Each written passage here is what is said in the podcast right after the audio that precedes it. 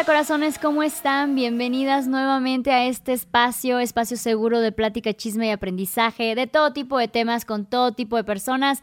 Esto es El vuelo de una abeja, el podcast. Y el día de hoy tenemos una gran invitada porque acuérdense que estamos terminando este año y hay que terminarlo a lo grande y empezar el nuevo aún lo más grande aún. Así que tenemos a Carla. ¿Cómo estás? Muy bien, ¿y tú? Qué gusto tenerte aquí. Muchísimas gracias por venir. No, hombre. Cuéntanos un poquito de ti, quién eres, qué haces, qué show. Yo me dedico a platicar en redes sociales sobre temas de espiritualidad. O sea, cosas que antes se hablaban como de diferentes maneras y con muchas palabras. Yo lo que hago es explicarlo de una manera como súper sencilla y entender que todos lo podemos hacer a nuestra manera. Por ejemplo, hablo temas, por ejemplo, de tapping, que es una técnica de liberación emocional.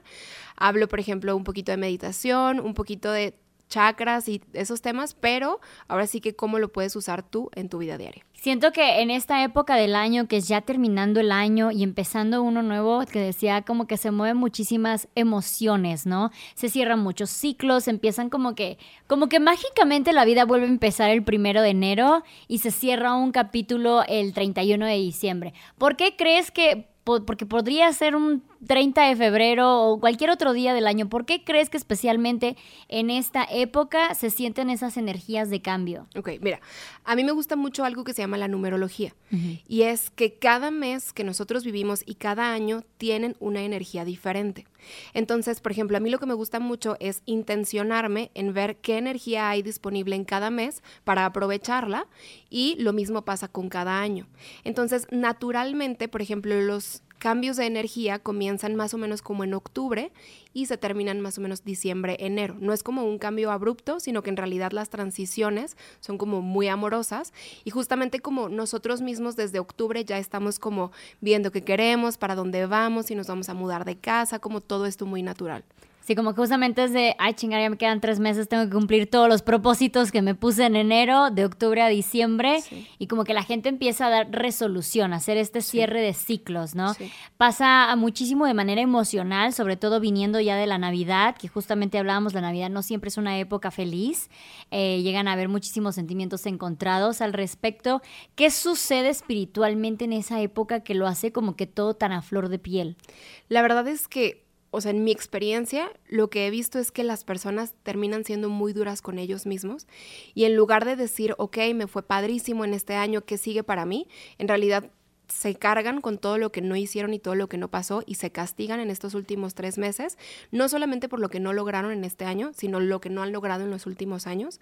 Entonces, aquí realmente yo lo que lo que recomiendo mucho es que en estos últimos tres meses te dediques en perdonar. O sea, que sí sigas eh, cosechando todo lo que ya sembraste en este año, pero sí en perdonar para que cuando comience el siguiente año tu mochila no esté cargada de reclamos de que no hiciste, por qué no hiciste esto y comencemos un poquito de cero, más que nada. ¿Tú sientes que parte de este cierre de ciclos que se hace en estas fechas es precisamente porque ya vemos el nuevo año a la vuelta de la esquina y sentimos que hay que empezar ligeros, hay que empezar con nuevos propósitos, hay que empezar eh, sin, sin ataduras emocionales. Y es por eso que hacemos como mucha resolución de sentimientos, como empiezo a perdonar, mucha gente perdona en esta fecha, o sea, como que pueden llevar todo el año peleados y en diciembre decimos, bueno, ya vamos a soltarnos, perdonemos, o incluso mucha gente se enamora también en estas épocas. ¿Crees que sea precisamente por ese cambio que decimos, tenemos que empezar el siguiente año desde cero, o sea, como que lo más puro posible? Yo siento que eso es lo que deberíamos hacer, pero siento que las personas en realidad no tenemos como un mecanismo de así es como yo perdono. O sea, no es como que, o, no sé, por ejemplo, de que ya se acabó mi mes, ¿qué voy a perdonar o en qué me voy a enfocar? Sino que en realidad solamente la vida sigue y te sigue doliendo que en primaria te dieron un balonazo, pero no te has dado permiso de perdonar a esa persona y lo seguimos cargando. Y justamente siento que la energía nos invita a hacer todo eso y si te fijas, eh, eh, todo el ritmo de vida baja mucho como para introspección, ver qué queremos, para dónde vamos, pero nos enfocamos más en la fiesta, en mm. los intercambios y como que no aprovechamos tanto esta energía. Ok, si te iba a decir, no, yo siento que al contrario, que como que en estas fechas es cuando más activos estamos y más eh, tenemos más eventos y más fiestas y más reuniones y creo que sí, por el justo lo que decías de que tenemos el espacio, nada más que lo ocupamos con otras cosas. ¿Qué le podrías decir a estas personas que les cuesta soltar, que les cuesta cerrar ese ciclo, que les cuesta decir, sabes qué, eh, yo terminé una relación y es hora que no acepto que esa relación terminó o que cambié de trabajo y no lo acepto todavía, o incluso aceptar que es momento de, de, salirte de esa zona que claramente no te esté haciendo feliz, ya sea en tu pareja, en tu trabajo, en tu hogar, en lo que sea, y que no pueden soltar. Hay mucha gente que es muy apegada a las emociones. Yo siento totalmente que el perdón es un acto de amor propio no es que le estás haciendo nada a la otra persona ni le estás haciendo un favor a la otra persona, sino que en realidad, o sea, para mí perdonar es que puedas recordar eso otra vez y ya no sientas el estómago así hecho nudo y no te arruine todo el día. Entonces, para empezar, perdonar es un acto propio, ¿no? Que para todas las personas es completamente diferente y toma un tiempo, pero realmente hay una frase que me gusta mucho que más o menos va así, que llevar una vida y no querer perdonar es como tú tomarte un vaso de veneno y esperar que le haga efecto a otra persona. Entonces, ahora sí que técnicas para perdonar hay muchas, desde ir a terapia, hay muchos libros sobre el perdón, hay una técnica que me gusta mucho que es justamente el tapping, pero yo siento un ejercicio que yo les puedo recomendar que hagan es que escriban en una libreta todas las cosas que les duelen de su 2023 y el paso número uno para perdonar es reconocer esto que tenemos ahí cargando.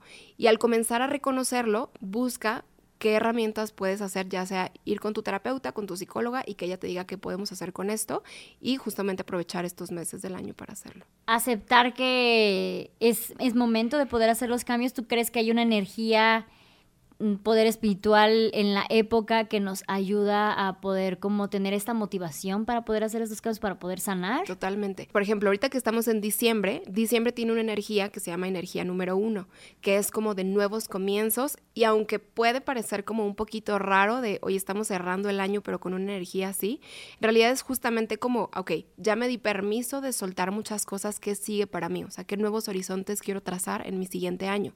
Pero por ejemplo, enero comienza el año con un mes nueve, que tiene todo que ver con cierres, con finales. Entonces es al revés. Mm, yo no estoy de la idea de que tienes que empezar en enero y si no empiezas en enero ya valiste, sino que en realidad, por ejemplo, el año, bueno, este año, mi esposo y yo trazamos nuestras metas reales más o menos como en febrero.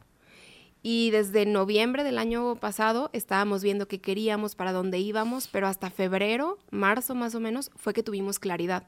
Entonces yo siento que no es un tema de rápido encuentra eso que quieres, sino date permiso de explorarte y ver cómo quieres las cosas y para dónde vas y qué se siente bien. Claro, es un poco igual la presión de la... tiene que ser ahora, tienes que, si no empiezas en lunes, si no empiezas en primero, si no empiezas al inicio de año, como que ya no te das esta oportunidad, no, pues ya fue, o sea, dejo el ejercicio o los proyectos o los propósitos para otra ocasión porque pues ya me saltó, o sea, a la gente le da muchísimo miedo empezar en martes, por ejemplo, es como que no, pues me tengo que esperar. ¿Por qué? ¿Por qué tenemos esa tendencia a querer empezar siempre en un lunes, en un primero de mes o en un cierre de año? Yo siento porque así es como se ha hecho antes, ¿no? O sea, como que crecimos viendo a nuestras mamás poniéndose a dieta en lunes y como que creímos que así es como se tenían que hacer las cosas, cuando que en realidad puede ser julio y decir, híjole, no me gusta para dónde está yendo mi año, voy a comenzar de nuevo. ¿Qué eh, pasos sientes tú desde el punto espiritual que deberíamos de llevar por,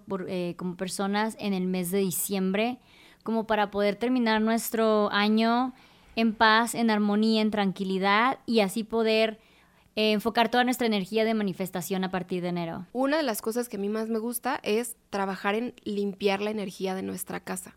Ok.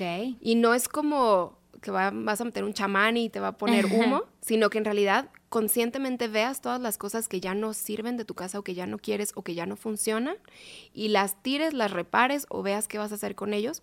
Porque imagínate que tienes una, un comedor o una silla que no funciona y que no la sacas de tu casa, en realidad eso es energía estancada. Y si de por sí ya viene un año nuevo con una energía fresca y como nuevos comienzos, pero la energía no está fluyendo en tu casa, al final del día nuestra casa es la que nos ayuda, número uno, a poder manifestar lo que nosotros queremos. Entonces es como, ok, ya tengo mi aguinaldo, entonces lo voy a utilizar en reparar mi casa y repararme a mí para traer esta nueva energía a este nuevo hogar. Por ejemplo, Número uno, que tires todo lo que ya no te funciona o que lo dones o lo que tú quieras. Desde toppers que ya no tienen tapa, ve qué vas a hacer con ellos. Ropa que ya no usas, libros que ya no usas, o sea, todo lo que sientes que está ahí estancado y todo lo de tu casa que ya no funcione tan bien. Por ejemplo, ese lavabo que ya no usas porque la, el grifo ya no sirve o tiene una fuga de agua o lo que sea, reparar todo eso. Porque créeme que, y, justo tengo un audiolibro de eso, pero hay veces que las personas justo no encuentran trabajo o económicamente no les va muy bien y de repente me dicen de que Carla, ¿qué hago? ¿Qué es? Y termina siendo la casa. No manches. De hecho, creo que es algo que se desarrolló muchísimo en pandemia, como que aprendimos a ver nuestro hogar como nuestro Edén, ¿no? Nada más un lugar a donde dormir, ¿no? Y muchísima gente empezó a, agarrar este hábito de decorar nuestra casa, llenarlo de plantitas, o sea, como que estar bien desde adentro de nuestro hogar, desde nuestro pues ahora sí que la madriguera donde vamos a estar mayor parte del tiempo.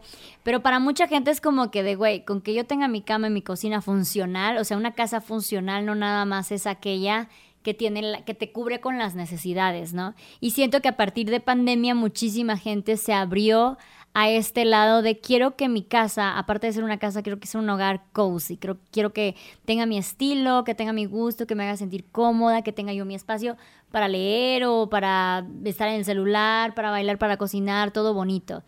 Creo que es algo que se abrió muchísimo en la pandemia, pero no sabía que esto, aparte de todo, podía tener un efecto, o sea, clara, claramente en tu estado de ánimo sí, pero no en resultado de eh, conseguir trabajo o empezar a mejorar en tu relación o cosas así. ¿Crees que esto tenga que ver con el, eh, pues el efecto del amor propio, el cuidado propio? Totalmente. O sea, tanto la parte de amor propio como que nuestra casa termina reflejando lo que nosotros tenemos dentro y el desorden o orden que tenemos dentro, pero también la verdad es que hay un tema, por ejemplo, que no se habla mucho de afuera, sobre la energía que tiene cada uno de los espacios. Por ejemplo, estoy segura de que tú en tu casa tienes un espacio donde si pones tu computadora, todo te fluye. Y si te vas a otro lado, por más que llevas mil horas intentando sacar ese trabajo, las cosas no fluyen, ¿no? Entonces, así como hay casas que nos sanan, hay casas que nos enferman. Algo que yo recomiendo mucho es que revises en la casa en la que estás ahorita que recuerdes cómo te ha ido después de que estás en esa casa. Si económicamente te fue súper bien, si de salud te está yendo muy bien o si en realidad fue un retroceso. Y, por ejemplo, algo que yo recomiendo mucho es que cuando las personas están a punto de comprar o rentar una casa, pregunten un poquito cómo les fue a las personas anteriores, por qué se, se están cambiando, si se están cambiando porque hubo algún, algo violento ahí adentro o porque si hubo, no sé, les fue muy mal y ya no pudieron pagar la casa, eso habla mucho sobre la energía de esos lugares. Lo mismo para las oficinas y para todo esto. ¿Cómo puedes tú limpiar? O sea, digamos, nosotros tenemos tal vez la capacidad de poder decir este no, este sí, pero gente que no se puede mover de ese lugar, de un lugar donde ya hubo violencia, donde ya hubo desastre, sobre todo ahora que fue la pandemia, mucha gente falleció incluso en sus hogares, mucha gente perdió trabajos, mucha gente perdió negocios. ¿Cómo pueden limpiar esa energía sin tener que mudarse? una manera súper básica. Hay muchas maneras de limpiar la energía, desde que abras las ventanas y dejas que todo fluya o que dejes que el sol entre o hacer como diferentes limpiezas con sal o con vinagre o, o diferentes cosas, pero intencionalmente llenar de amor cada uno de esos rincones. Entonces, igual y no te tienes que gastar la millonada en renovar, pero que cada lugar realmente se sienta amoroso y tranquilo y que tú también estés ahí. Por ejemplo, algo que se recomienda mucho es que si vas a tener una discusión muy fuerte, se recomienda en las parejas, por ejemplo, que no lo hagan en sus habitaciones, porque justo eso se queda ahí. Entonces, en caso de que dijiste, oh, y fue, no sé, Navidad, invité a todos mis tíos y ya se pelearon por los terrenos y todo esto, tú lo vas a sentir y al día siguiente o las siguientes semanas como que se va a sentir medio raro. Lo recomendable es justamente abrir puertas, ventanas, dejar que todo fluya unas horas y tú como, se va a escuchar súper loco, pero es literalmente hablar con la energía de ese lugar y decirle, ¿ok?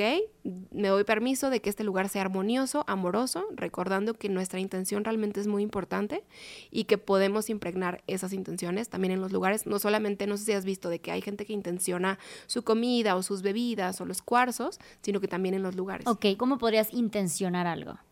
Cada persona tiene su manera, pero así como no sé, muchas personas bendicen sus alimentos y cada persona tiene sus palabras. Es simplemente tener el acto y la intención y esta energía de Puedes estar tú solita en tu lugar o puedes poner canciones que te hagan súper feliz y mientras estás limpiando impregnas esta energía. Por ejemplo, no es lo mismo estar limpiando tu casa con música súper despechada y súper de dolor, porque al final del día eso es lo que se está impregnando, a súper amorosa y súper armoniosa esa energía también se queda. O sea, ya no puedo escuchar mi playlist de las señoras dolidas mientras hago el aseo. Eso lo explica todo.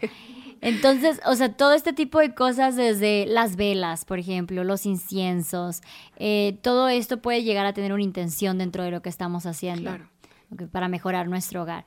Fuera del hogar, ¿qué otra cosa puedo hacer yo como para terminar mi año lo más sano posible, lo más en paz? Yo creo que hacer un listado de todas las cosas que habías pedido a inicio de año y ser muy honesta contigo de si esto no se cumplió porque pasó algo muy fuerte y no se pudo cumplir o si en realidad no me interesa tanto que eso es algo muy común. Por ejemplo, muchas personas que llevan muchos años queriendo tener su casa propia porque les dijeron que para ser exitoso tenías que tener una casa y en realidad las cosas no fluyen y si te preguntas un poquito más te vas a dar cuenta que igual y no te interesa o no quieres esa meta para ti y el hacer este punto y, realmente preguntar y hacer una limpieza de, de metas te va a ayudar a llegar a enero con la maleta un poquito más vacía y poder elegir cosas que realmente sí te apasionen. Está bien interesante eso porque sí creo que hay muchas cosas que ponemos de cajón, ya sabes, el hacer ejercicio, bajar de peso, eh, aprender a hacer cositas nuevas, que al final si no las hacemos muchas veces puede ser por, por y procrastinación, también puede ser porque tal vez no te interesa tanto como tú pensaste en algún momento, ¿no? Claro. Entonces, ¿qué tanto? Y esto digo, ya estamos a, la recta final, pero ¿qué tanto, con qué tanta frecuencia durante el año debemos de hacer como que un chequeo de propósitos, de a ver cómo vamos, qué me interesa, qué quiero renovar, qué quiero cambiar? Yo como lo veo es todo el tiempo. Por ejemplo, hay una herramienta que a mí me gusta mucho en manifestación que es el sueñógrafo o tablero de los sueños o vision board, que es mm. un espacio en tu casa en donde pones diferentes como fotos, haces un collage de todas las cosas que tú quieres para el siguiente año o un año y medio, ¿no? Más o menos. Entonces, desde el momento en el que tú eliges hacer este sueñógrafo, ya es una chambototota de sentarte y ver qué quieres. Y entonces después te sientas y ves qué quieres y como lo tienes que pasar a una imagen, lo tienes que tener más claro. Por ejemplo, ya no es nada más que me vaya bien, sino cómo se ve para mí el que me vaya mejor.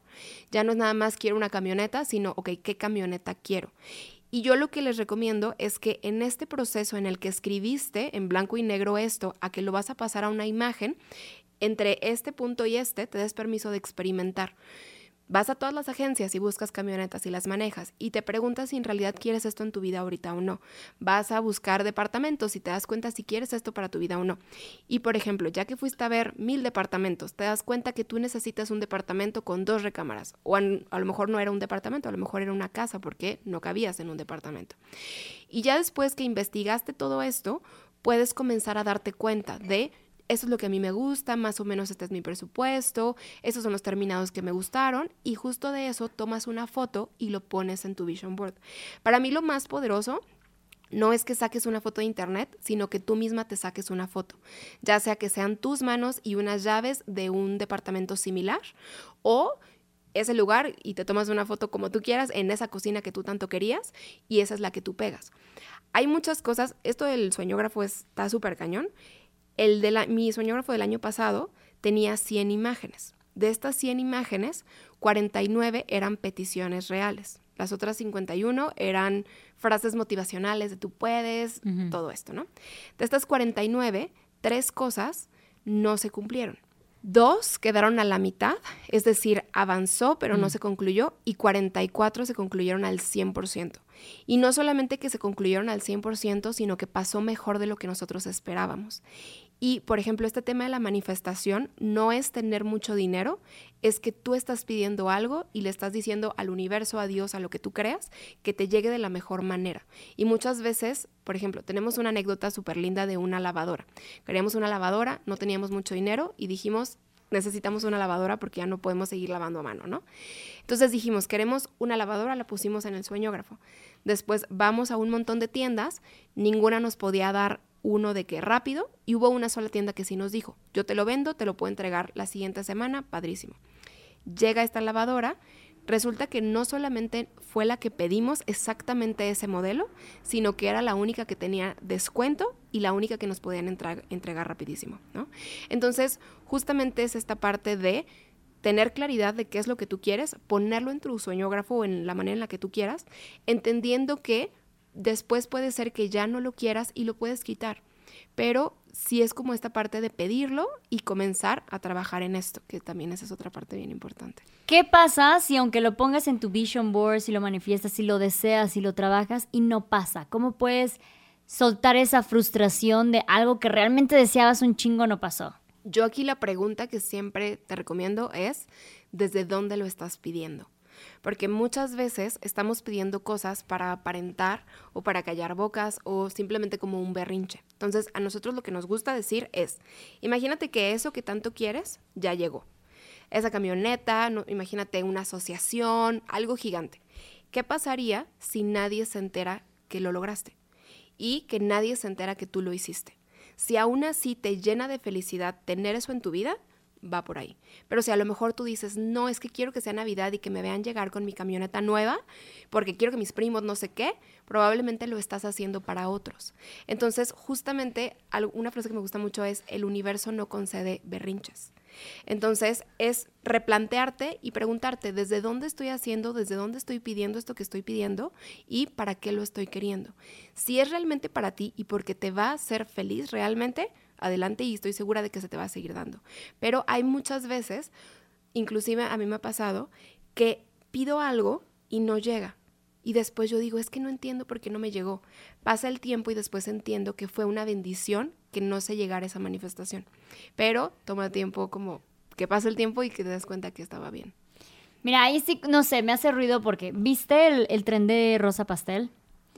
Eh, fue un tren muy fuerte donde mucha gente eh, con la canción de Rosa Pastel ponían algo así como algo que deseaban, algo por lo que estudiaron, ya por fin me gradué en tal cosa, me voy bien chingón y pasen como que un fast forward y resulta que son eh, personas que trabajan, no sé, en el Oxxo o, cosas como que nada que ver a lo que ellos realmente esperaban y cosas como las que se prepararon, cosas que claramente les apasiona y que no pasó. Entonces siempre va a haber como que esta idea de querer romantizarlo.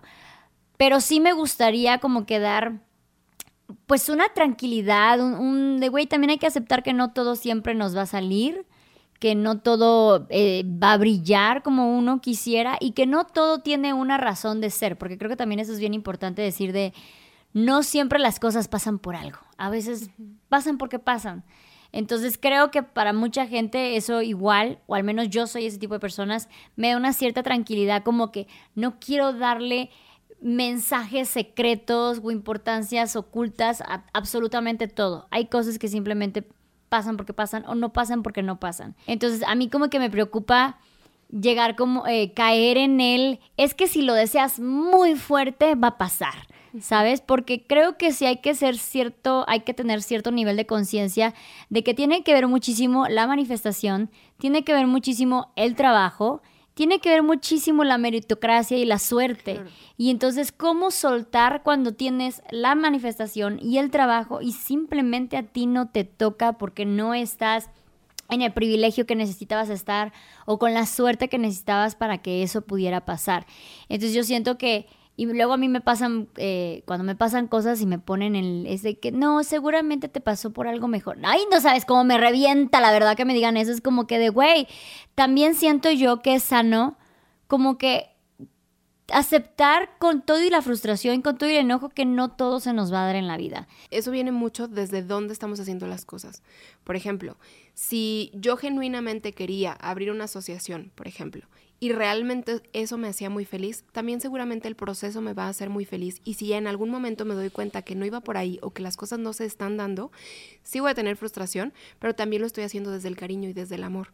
Pero muchas veces estamos como construyendo y, y frustrándonos cada año más y queriendo más cosas y justamente como desde la carencia y desde el dolor y todo esto, obviamente que si no se llega a dar, lo que construí o desde donde lo estaba haciendo en realidad me estaba lastimando más que darme paz.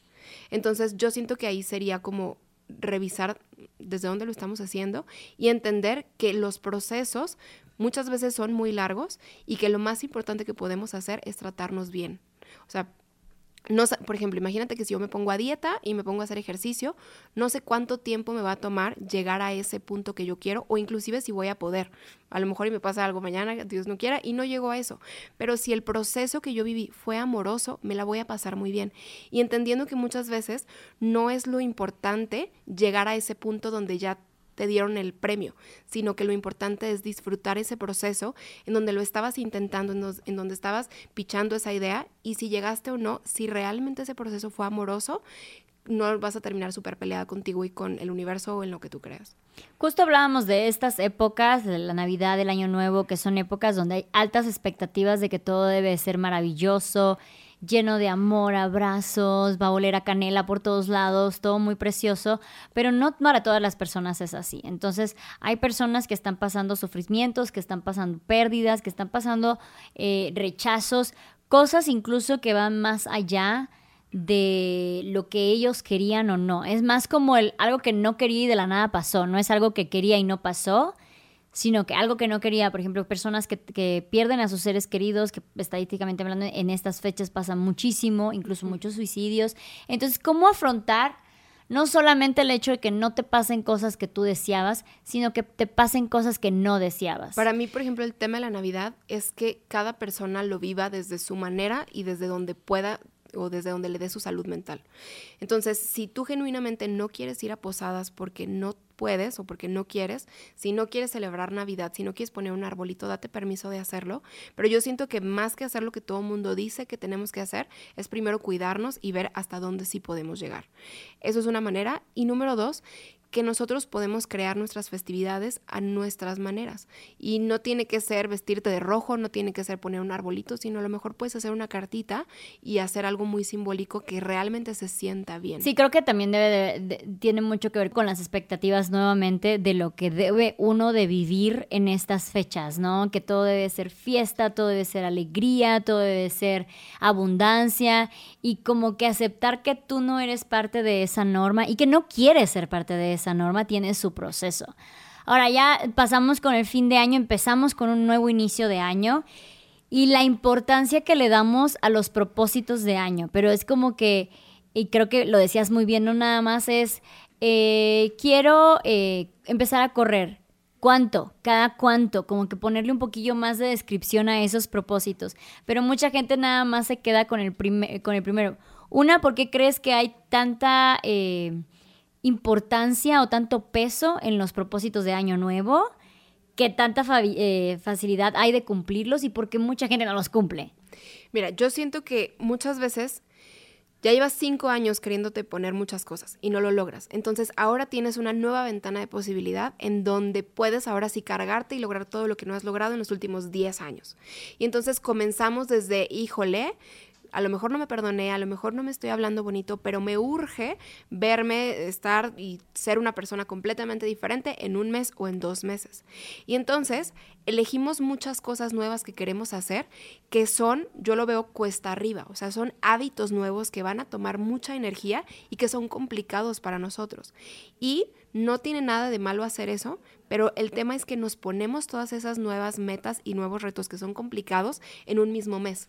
Entonces aquí realmente sería hacer un plan de acción a seis meses o un año, de decir, ok, tengo estos cinco nuevos hábitos que no sé nada, que no soy buena, pero quiero hacerlo de una manera amorosa y entonces me voy a poner uno cada cinco meses, porque no es nada más seguir con tu vida diaria, que normalmente ya es caótica, pesada o difícil, sino desarrollar algo diferente o algo nuevo. Entonces sería tener uno cada mes, cada dos meses, y cuando vas a tomar uno nuevo, ya le agarraste la onda al que tomaste inicio de año. Y yo siento que hacer eso nos va a ayudar a que número uno comencemos a confiar nuevamente en nosotros y creamos que somos capaces de hacerlo y no soltemos todo en febrero o en marzo. Igual y hacerlo como de manera paulatina, ¿no? Y a la hora de expresar nuestros propósitos, ¿qué con qué tanto detalle debemos de hacerlo, porque creo que muchos nos quedamos de, este, este año voy a querer un, carro, una casa, eh, bajar de peso, hacer dinero, ahorrar dinero, pero todos los dejan como que de manera muy ambigua.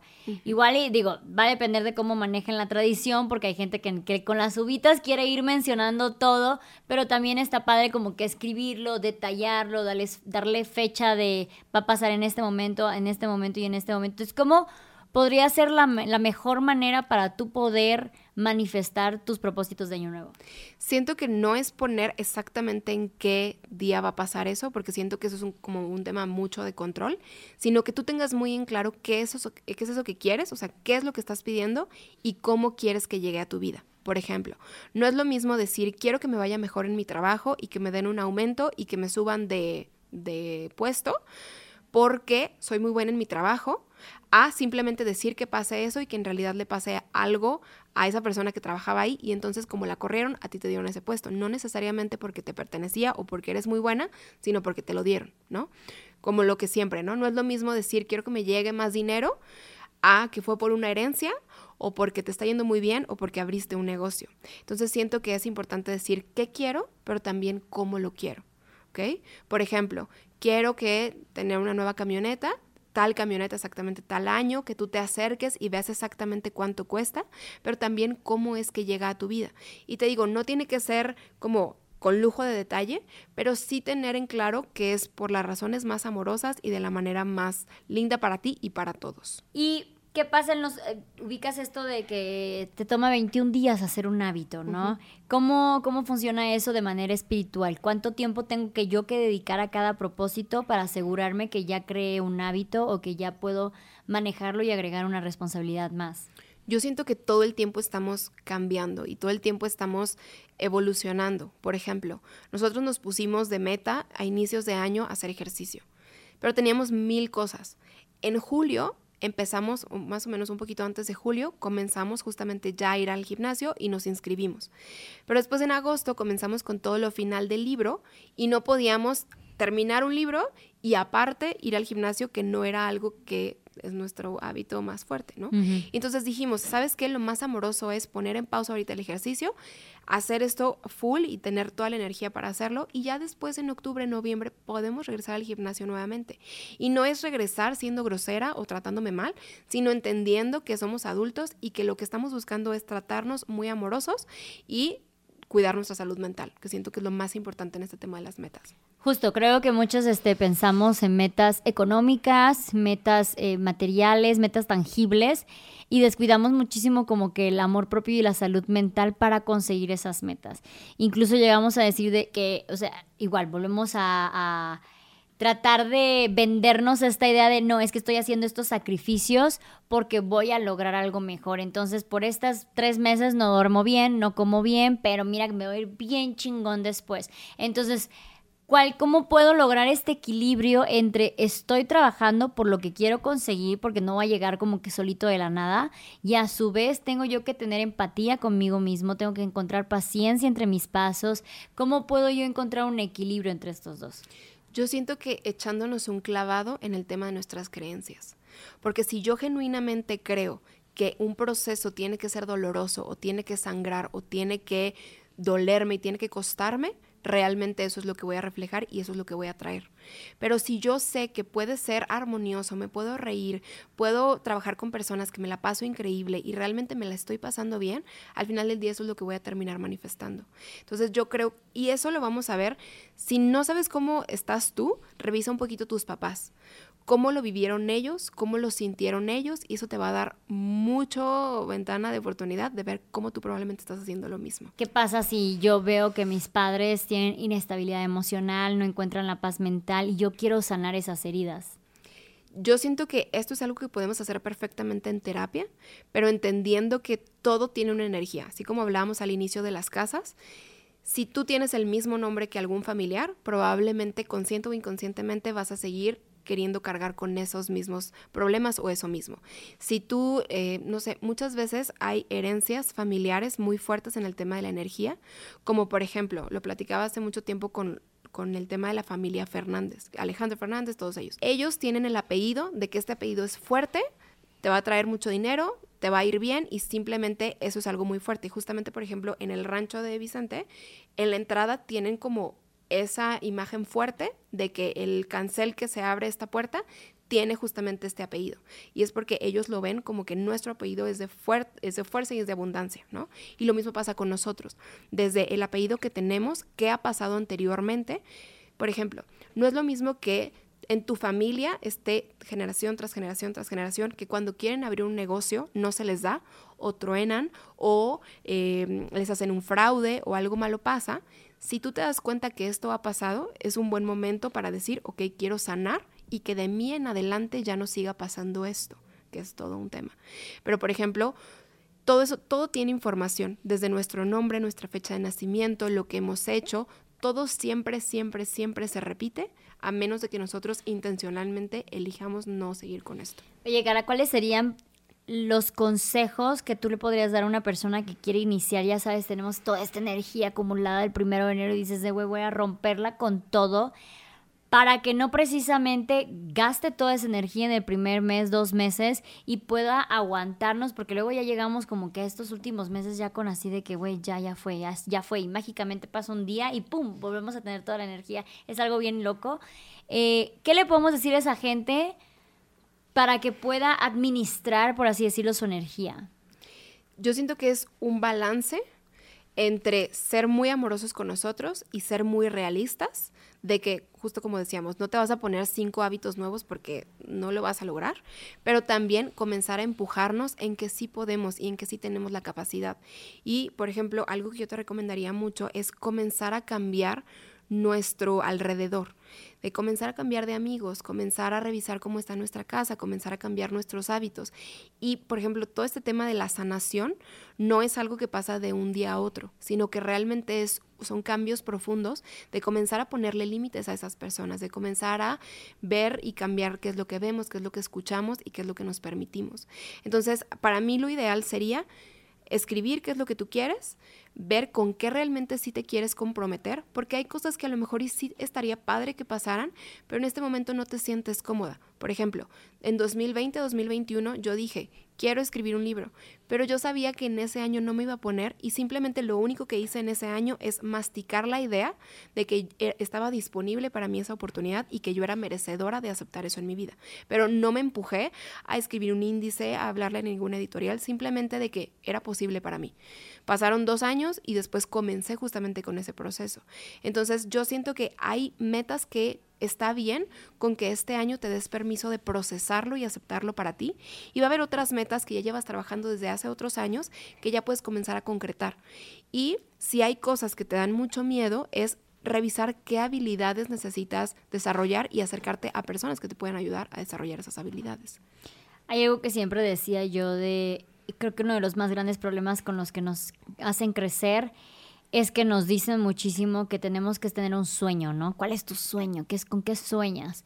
Y como que pensamos que esta cosa es unitaria, o sea, que solamente puede ser un sueño y que este sueño nos debe durar toda la vida pero somos personas cambiantes. Entonces, en el momento que el sueño ya no sigue porque ya cambiaste de parecer, porque ya no le echaste muchas ganas, porque sabes que eh, aceptaste que por ahí no era y quieres buscar algo mejor, o incluso ya, ya lo cumpliste ya te dejó de llamar la atención y quieres cumplir uno más, la gente luego considera esto como fracaso, como el cambiar de sueños, el cambiar de hábitos, el cambiar de, de maneras de ir llevando nuestros propósitos luego la gente lo considera como, como fracasos, como de que, güey, qué mal está.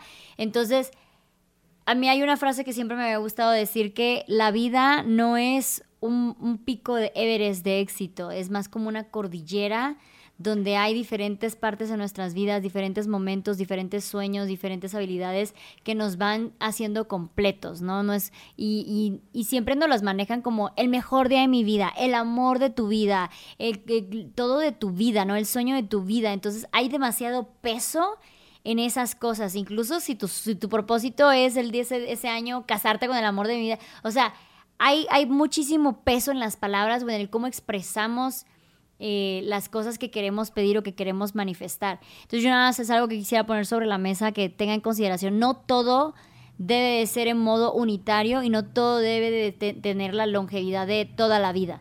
Entonces está bien como que pensar en un sueño para este año, para este mes, ¿sabes? Yo nada más quiero realizar, quiero quitarme las ganas de saber qué se siente esto, porque si no, cuando evolucionamos y nos damos cuenta que esto ya no, ya no nos llena, que no se nos dio, que no nos gusta, que no es por allí, que ya nos cansó intentarlo incluso, nos sentimos un rechazo a nosotros mismos de que sentimos que nos fracasamos todo por haber puesto esta intención desde un principio de que era algo que tenía que durar para toda la vida y era algo que era lo único que íbamos a pensar de aquí en adelante.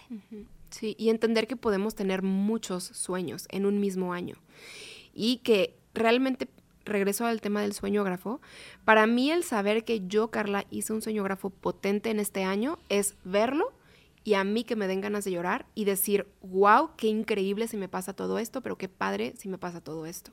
Es como un, no me la puedo creer, pero realmente sí me hace salir de mi zona de confort en la mañana y me emociona el que esas posibilidades se acerquen a mí. Qué importante.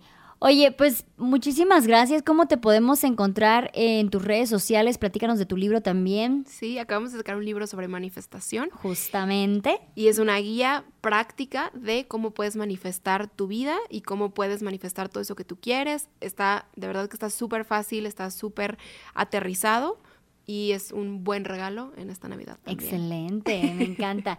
¿Y cómo te pueden encontrar en redes? En Instagram como Carla Barajas y en TikTok también como Carla Barajas. Y siempre hablas de espiritualidad. Espiritualidad, manifestación, tapping y muchas cosillas similares. Oye, pues muchísimas gracias por venir a, a, en estas épocas cerrando el año para poder empezar el siguiente con todo o con lo que tengamos. Ah, ya, ya sabemos que no vamos a echar todos los huevos en una canasta. Muchas, muchas gracias y muchísimas gracias a todas las que vieron y escucharon este episodio. Recuerden que es un espacio seguro de plática, chisme y aprendizaje de todo tipo de temas, con todo tipo de personas. Y si les gustó el, pues, episodio, por favor apóyenos con un comentario, un like, suscribirse, compartir, dale a la campanita en YouTube y síguenos en Spotify también. Nos vemos en el siguiente episodio. Nos vemos. Bye.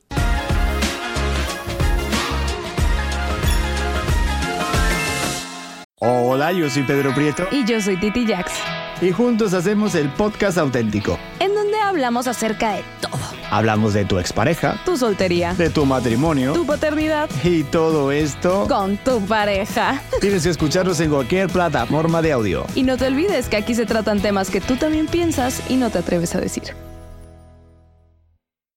Lucky Land Casino asking people what's the weirdest place you've gotten lucky? Lucky? In line at the deli, I guess? Aha, in my dentist's office. More than once, actually. Do I have to say? Yes, you do. In the car before my kids' PTA meeting. Really? Yes. Excuse me, what's the weirdest place you've gotten lucky? I never win and tell. Well, there you have it. You can get lucky anywhere playing at LuckyLandSlots.com. Play for free right now. Are you feeling lucky? No purchase necessary. Void where prohibited by law. 18 plus. Terms and conditions apply. See website for details. Hola, soy Erika de la Vega y hago un podcast llamado En Defensa Propia, donde converso con mujeres sobre sus procesos de reinvención y transformación y sobre las herramientas que necesitamos para lograrlo. A través de las historias que escucharás en En Defensa Propia, conseguirás la inspiración y la motivación para reconectar con tu poder interior, cambiar tu actitud hacia los cambios y así poder diseñar la vida que quieres vivir. En Defensa Propia. Puedes escuchar En Defensa Propia en todas las plataformas de audio